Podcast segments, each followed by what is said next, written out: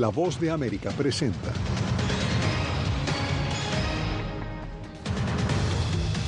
Canadá y Estados Unidos logran acuerdo migratorio durante la visita del presidente Biden a Ottawa. Ante la Corte de Apelaciones de Washington, D.C., compareció el abogado del expresidente Trump por los documentos clasificados que fueron encontrados en Maralago. Además, en Nicaragua exigen prueba de vida del obispo encarcelado Rolando Álvarez. Y el inicio de la primavera moviliza a más de 2 millones de viajeros diarios en los aeropuertos de Estados Unidos.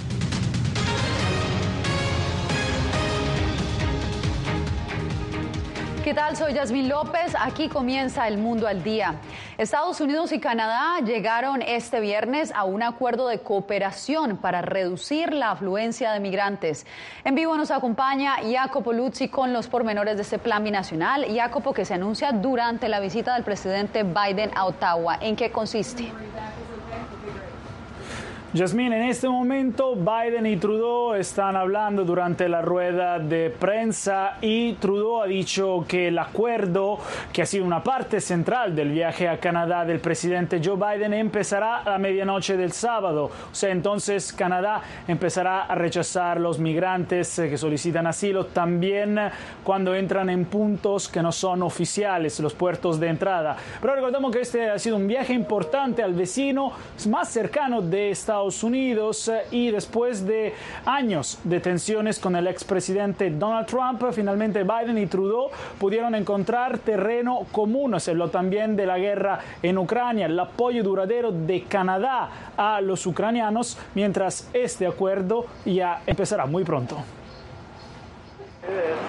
Estados Unidos y Canadá han llegado a un acuerdo que permitirá a ambos países desviar a los solicitantes de asilo de sus fronteras en un momento en que la migración ha aumentado en todo el hemisferio. Ahora Canadá podrá devolver a los inmigrantes en lugares como Roxham Road, un saturado punto de cruce no oficial desde Nueva York para los inmigrantes que buscan asilo. Hasta ahora el Tratado de Migración del 2004 con Estados Unidos permitía a Canadá devolver los migrantes solo si cruzaban puertos de entrada oficiales. Biden el viernes habló frente al Parlamento canadiense. Porque nuestros valores literalmente son el eje que sostiene todo lo demás. Dar la bienvenida a los refugiados y buscar solicitantes de asilo es parte de la identidad de los canadienses y estadounidenses. A cambio, Canadá acordó proporcionar un nuevo programa de refugiados legales para 15.000 migrantes que huyen de la violencia, la persecución y la devastación económica en América del Sur y Central, lo que reduce la presión de los cruces ilegales a Estados Unidos desde México. Hemos estado trabajando en estrecha colaboración durante los últimos años sobre cómo construir una economía sólida para todos en nuestros dos países y en todo el mundo. El acuerdo elimina una de las relativamente pocas disputas entre Trudeau y Biden los dos líderes también discutieron cómo estabilizar Haití. Estados Unidos cree necesaria una fuerza de seguridad internacional y ha instado a Canadá, que tiene fuertes lazos con la isla, a que la dirija, algo a que Trudeau se ha resistido hasta ahora. Jasmine, para Biden el acuerdo podría ayudar a reducir el número récord de migrantes que se han desplazado hacia la frontera sur entre Estados Unidos y México, impulsados por la inestabilidad política y económica de la región. Sin embargo, eh, esto hizo enfurecer a los defensores de los refugiados que ya están frustrados con la decisión de Biden de tomar medidas más enérgicas enérgicas contra los solicitantes de asilo. Jacopo, te agradezco y entre tanto la Arquidiócesis de Nueva York fue un paso más allá en favor de la comunidad migrante. Ahora la reconocida Catedral de San Patricio busca sensibilizar a sus visitantes sobre el tráfico humano. En el siguiente reporte, Ángela González nos da los pormenores. El tráfico humano afecta a más de 27 millones de personas en el mundo según datos del Departamento de Seguridad Nacional y destroza vidas y familias. Irma Reyes es madre de una joven víctima de tráfico sexual. Es como una pesadilla de la que no puedo despertar. Todo duele, pero lo que más me llega a la mente es que ella fue vendida como si no fuera nada. En solidaridad con las víctimas, la Arquidiócesis de Nueva York lanzó una campaña de concientización e instaló la escultura Dejar libres a los oprimidos del artista Timothy Schmaltz, que representa a las personas sometidas al tráfico humano. Van desde bebés, novias, niños soldados, esclavas sexuales y a quienes les roban los órganos. Uno de los epicentros de esta tragedia son nuestros países de Latinoamérica, eh, especialmente en la frontera, en los lugares a donde está la gente vulnerable, porque ahí hay muchísimo secuestro, hay muchísimo eh, tráfico de esto que, entran por ahí a los Estados Unidos. Según la arquidiócesis, unos 6 millones de personas visitan la catedral cada año, lo que la convierte en un lugar importante de sensibilización. Su patrón, San Patricio, también fue víctima de tráfico humano. Romper el silencio y donar a instituciones que luchan contra este flagelo son formas de ayudar. Realmente muy importante para mí porque me hace eh, abrir los ojos y pensar por otras ah, personas, no solamente aquí en Nueva York, sino en todo mundo. La escultura en la icónica Catedral de San Patricio podrá ser visitada por el público de manera permanente. Ángela González, Voz de América, Nueva York. Este viernes, el abogado del expresidente Donald Trump compareció ante una corte de apelaciones por los documentos clasificados que encontró el FBI para Lago, la residencia del exmandatario en Florida. Julia Riera nos da el reporte. Iván Corcoran, el abogado del expresidente Donald Trump, declaró este viernes en una corte federal sobre los documentos clasificados que se encontraron en Mar-a-Lago, la propiedad de Trump en Florida. Corcoran buscaba no declarar invocando la ley que protege la confidencialidad entre abogado y cliente, pero un juez federal le ordenó responder las preguntas del jurado. Corcoran prestó declaración en este edificio que pueden ver detrás y al salir no quiso hablar con los periodistas. Todo lo que ocurrió en el interior está protegido por secreto de sumario. Pero este no es el único caso judicial que afecta al expresidente. La televisión estadounidense ABC News reportó hoy que un ex jefe de gabinete de Trump y otros colaboradores deberán declarar ante un jurado federal que investiga los esfuerzos de Trump para revertir su derrota en las elecciones de 2020. Y en Nueva York, un fiscal sopesa imputar al exmandatario por presuntamente haber pagado de manera irregular a una actriz pornográfica a cambio de no revelar su relación. Por su parte, Trump reiteró su inocencia. En un mensaje publicado este viernes en la red social Truth Social, escribió que es sabido por todos que ningún delito se ha cometido y que es sabido también que la destrucción y muerte potencial por una acusación falsa podría ser catastrófico para Estados Unidos. Julia Riera, Voz de América, Washington. Y en medio de estos procesos legales que se adelantan en contra del expresidente, se espera que Donald Trump llegue este sábado a Texas para lanzar oficialmente su campaña a la presidencia 2024. Laura Sepúlveda nos da los pormenores. Autoridades locales esperan alrededor de 15.000 asistentes al evento para lanzar en Waco, Texas, la candidatura presidencial del exmandatario Donald Trump. Texas es la piedra angular de los planes de campaña de cualquier candidato presidencial republicano. Sin el apoyo de Texas es imposible imaginar que un candidato presidencial republicano gane el voto nacional. Texas es el estado que mayor participación republicana tiene según la distribución del mapa electoral. El estado de la estrella solitaria es, después de California, el que más votos electorales aporta al representar 40 de los 270 necesarios para ganar la presidencia. Donald Trump, ex residente de la Casa Blanca y ahora por tercera vez candidato al cargo, lanzará su campaña mientras tienen lugar varias investigaciones en su contra por sus finanzas, el presunto intento de alterar resultados electorales, su presunta participación en el ataque al Capitolio el 6 de enero de 2021, el manejo de documentos clasificados a los que tuvo acceso al ser presidente y por un supuesto pago secreto para que una actriz porno guardara silencio frente a una aparente relación que habrían tenido Trump asegura ser inocente en todos los frentes. Todo el mundo sabe que soy 100% inocente. El hecho no tiene precedentes. Nunca hemos estado en una situación como esta, donde tenemos un candidato presidencial que potencialmente podría ganar la Casa Blanca estando en prisión. Creo que tenemos instancias anteriores en las que presos se han postulado para presidente, pero más por curiosidad que ahora. Pero aún no tenemos ninguna acusación, por lo que no sabemos cuáles son los cargos en particular. Aunque la parte legal es aún incierta, expertos hacen pronósticos sobre el apoyo al candidato Trump. La idea de que una acusación formal de Trump llevaría a un gran grupo nuevo de votantes a determinar que no es elegible para el cargo es bastante improbable, dado que la mayoría de los votantes ya han estado expuestos a Donald Trump, han estado expuestos a sus problemas legales, incluido el marco legal actual, y ya han decidido si el expresidente es bueno o malo. Laura Sepúlveda, Voz de América, Texas.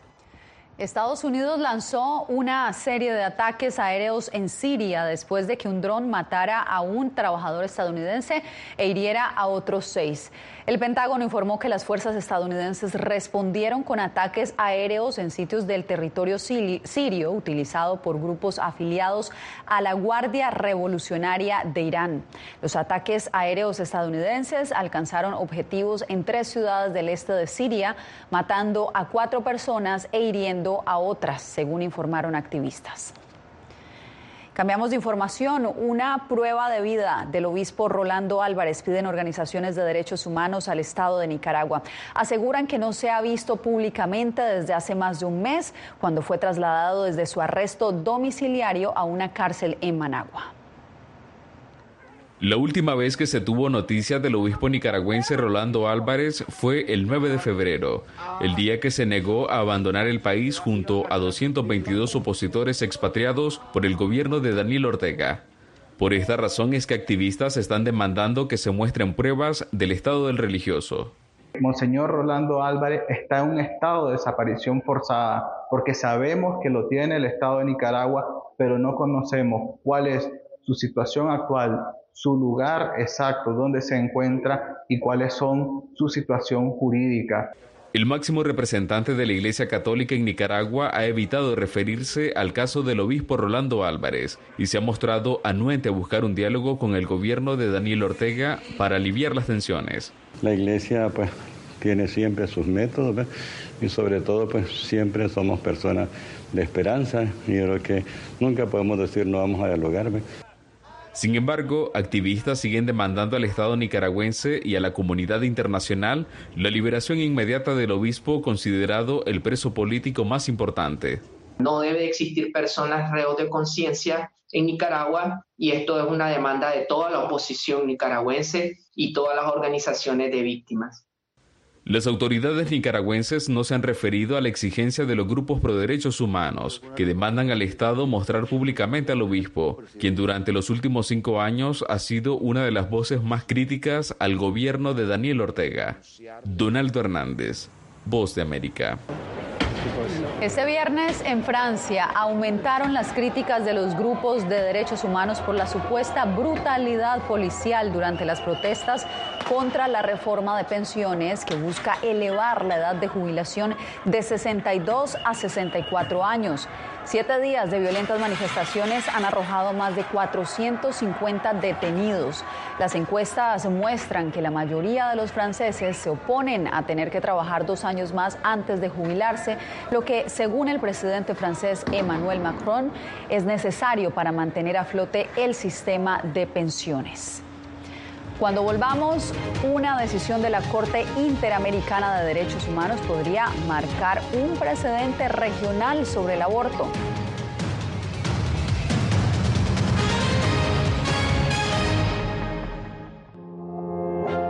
Somos unos animales raros porque tenemos esta ciudadanía americana. Llegamos a Estados Unidos y nos damos cuenta que somos diferentes.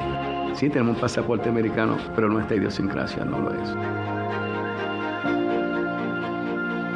Si queremos hacer un mejor Puerto Rico, que es lo que buscamos nosotros, tenemos que ganarnos el respeto y la confianza de todos los sectores del país.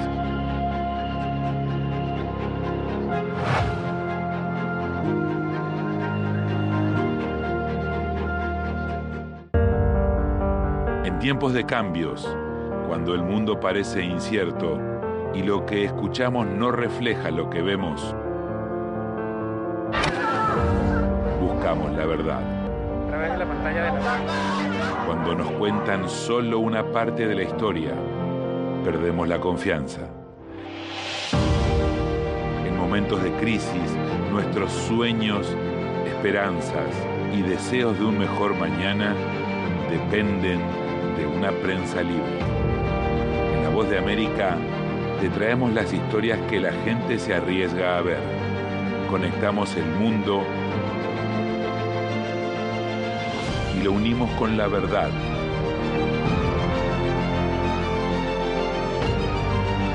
En La Voz de América te presentamos el panorama completo. ¿Qué tal desde Washington comienzan las noticias en el mundo al día? Día a día, desde la capital de Estados Unidos y donde noticias que más te impactan. El objetivo de la frontera para pedir asilo. La voz de América te conecta con el mundo al día. Los hechos más allá de la noticia. Para que tomes decisiones bien informadas. En el lenguaje que quieres, donde quieras y como prefieras. Conéctate con El Mundo al Día.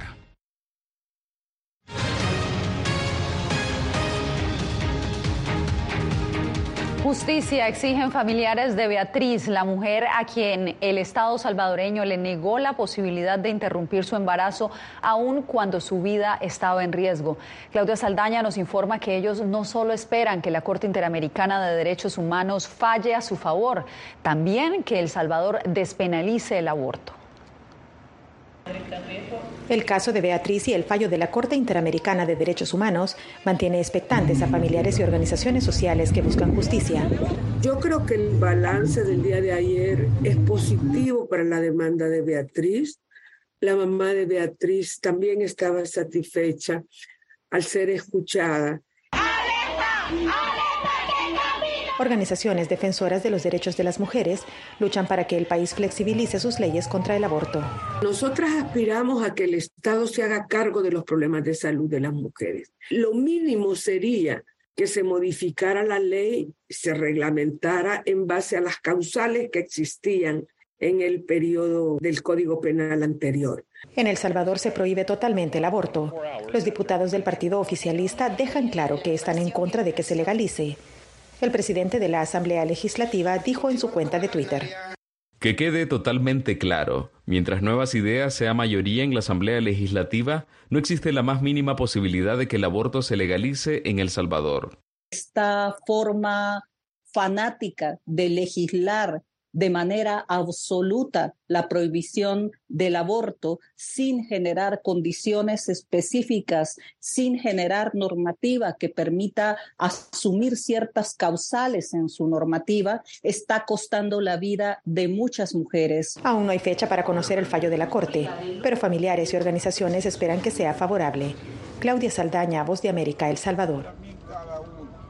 El tiempo se agota para la inscripción de candidatos a la presidencia de Guatemala y ha causado controversia la negativa que ha recibido una líder indígena que busca postularse por el partido izquierdista Movimiento para la Liberación de los Pueblos. Eugenia Sagastume nos pone en contexto.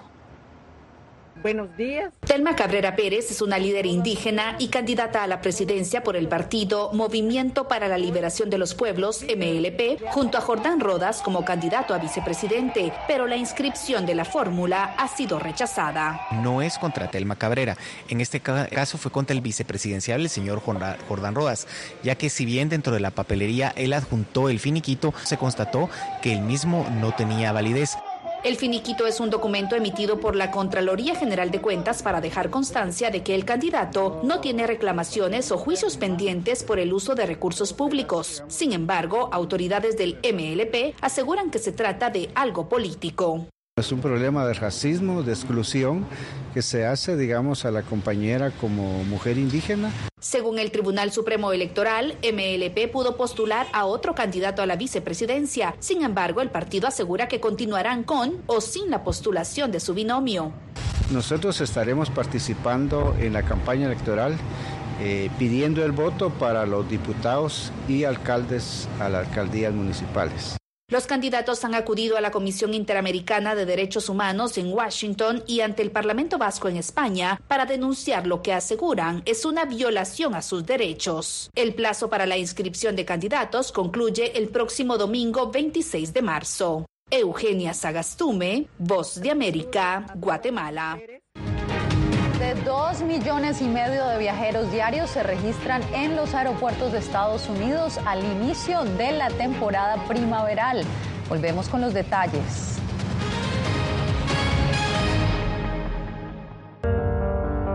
En tiempos de cambios, cuando el mundo parece incierto y lo que escuchamos no refleja lo que vemos, buscamos la verdad. A través de la pantalla de la Cuando nos cuentan solo una parte de la historia, perdemos la confianza. En momentos de crisis, nuestros sueños, esperanzas y deseos de un mejor mañana dependen de una prensa libre. En La Voz de América te traemos las historias que la gente se arriesga a ver. Conectamos el mundo y lo unimos con la verdad.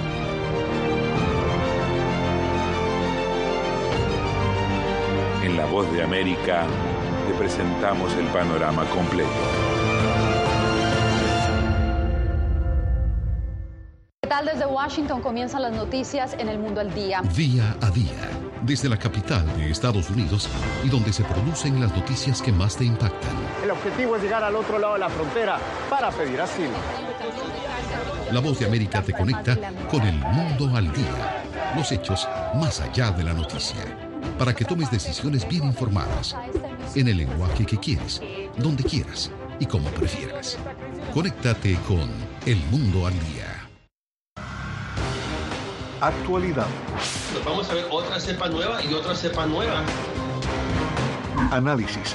En realidad, mucha de esta gente va a quedar parada de nuevo y va a ser una tragedia humana. Debate. Dejen la obsesión. La obsesión la tienen ustedes. Con la información más allá de los titulares. El tema energético es algo que se está analizando. La inflación es un problema global. 30 y 50 metros están ya las tropas. Su respuesta, doctor. Todas las semanas por La Voz de América. Puertorriqueños somos unos animales raros porque tenemos esta ciudadanía americana. Llegamos a Estados Unidos y nos damos cuenta que somos diferentes. Sí, tenemos un pasaporte americano, pero nuestra idiosincrasia no lo es. Si queremos hacer un mejor Puerto Rico, que es lo que buscamos nosotros, tenemos que ganarnos el respeto y la confianza de todos los sectores del país.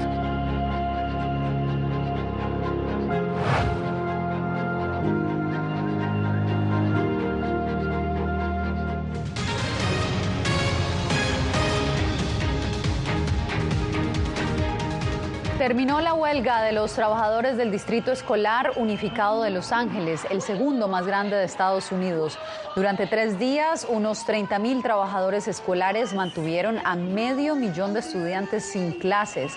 Ellos buscan un alza del 23% en sus salarios. El personal de apoyo gana en promedio alrededor de 25 mil dólares al año en Los Ángeles, apenas lo suficiente para sobrevivir en una de las ciudades más costosas de Estados Unidos. La las clases se restablecieron hoy, aunque no hubo acuerdo entre los trabajadores y el distrito escolar.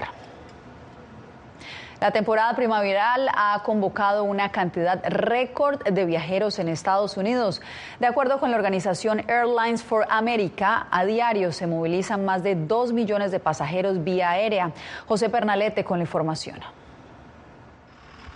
La temporada primaveral en Estados Unidos significa un regreso a la normalidad previa a la pandemia por coronavirus. Al menos esa es la conclusión de la Asociación Automovilística Estadounidense, la AAA por sus siglas en inglés, luego de analizar la tendencia de viajes en la nación este 2023. Se espera un incremento del 30% de viajeros a través de las carreteras del país en comparación al 2022. Este año eh, tenemos otro récord de, viajeros comparado al 2020 y 2021. Estamos acercándonos ya a las cifras del pre-COVID que fue en el 2019.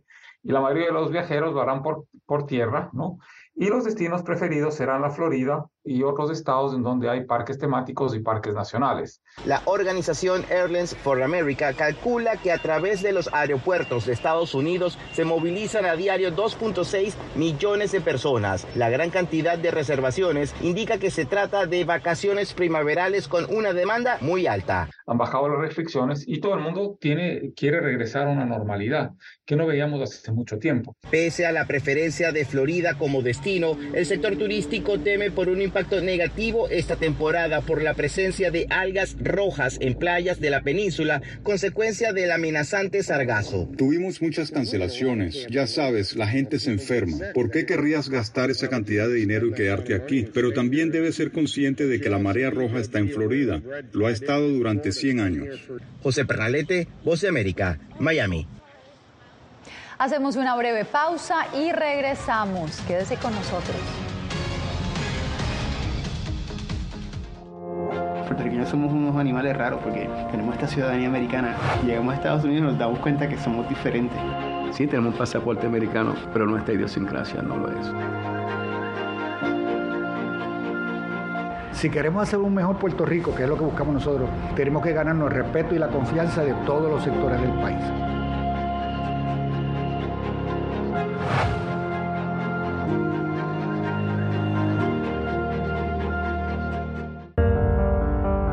Tiempos de cambios, cuando el mundo parece incierto y lo que escuchamos no refleja lo que vemos, buscamos la verdad. A través de la pantalla de la... Cuando nos cuentan solo una parte de la historia, perdemos la confianza. En momentos de crisis, nuestros sueños, esperanzas y deseos de un mejor mañana dependen de una prensa libre. En La Voz de América te traemos las historias que la gente se arriesga a ver. Conectamos el mundo y lo unimos con la verdad.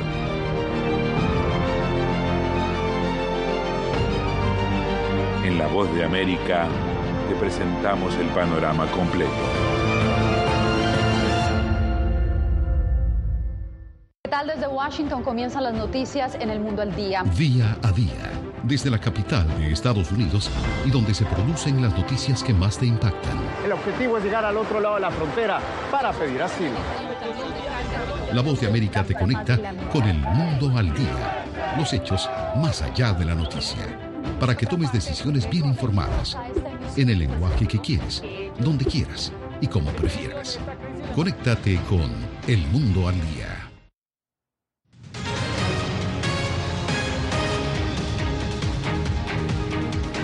El uso de inteligencia artificial en las escuelas ha puesto a los educadores a debatir sobre los beneficios y riesgos de una nueva herramienta que, al parecer, los estudiantes utilizan para escribir sus ensayos. Tony Cano tiene la historia. Desde su lanzamiento en 2022, una herramienta de escritura impulsada por inteligencia artificial llamada ChatGPT ha ganado elogios instantáneos, pero también ha generado inquietud, especialmente en los campus escolares. El estudiante de secundaria, Galvin Fiques, demostró cómo ingresar un comando corto puede generar un resumen de un libro que le asignaron leer. Creo que hizo un muy buen trabajo. En Estados Unidos, los sistemas escolares eligen restringir el acceso a ChatGPT en sus computadoras y redes. Desarrollado por OpenAI, con sede en San Francisco, la inteligencia artificial de ChatGPT genera una respuesta utilizando la secuencia de palabras más probable, creando un texto que imita el pensamiento humano. No hay lo que llamamos un documento fuente o una prueba reina a la que mirar para decir, sí, parece que esto fue sacado de aquí. Usualmente los software antiplagio verifican la autenticidad del trabajo de un estudiante, escaneando Internet en busca de posibles coincidencias. Pero cuando ChatGPT escribe texto, cada línea es novedosa y única. Tienden a escribir de una manera muy, muy normal. Todos los humanos tienen idiosincrasias. Todos nos desviamos del promedio de una forma u otra. Wong dice que mantenerse al día con las herramientas de AIA será un desafío constante que transformará la educación. Tony Cano, Voz de América. Y escuche esto, un grupo de programadores chinos creó un dispositivo robótico para dar y recibir besos artificiales. El dispositivo registra los datos de los besos de los usuarios a través de sensores de movimiento y los envía a un dispositivo que ha sido conectado de manera remota. Sao Yambo, el hombre detrás de la invención, decidió enfocar su proyecto de grado en solucionar la falta de intimidad física que hay en las videollamadas especialmente durante la pandemia del COVID-19. El, el producto salió a la venta el 22 de enero de este año con un precio de alrededor de 38 dólares. ¿Y usted daría besos artificiales? Con esto me despido.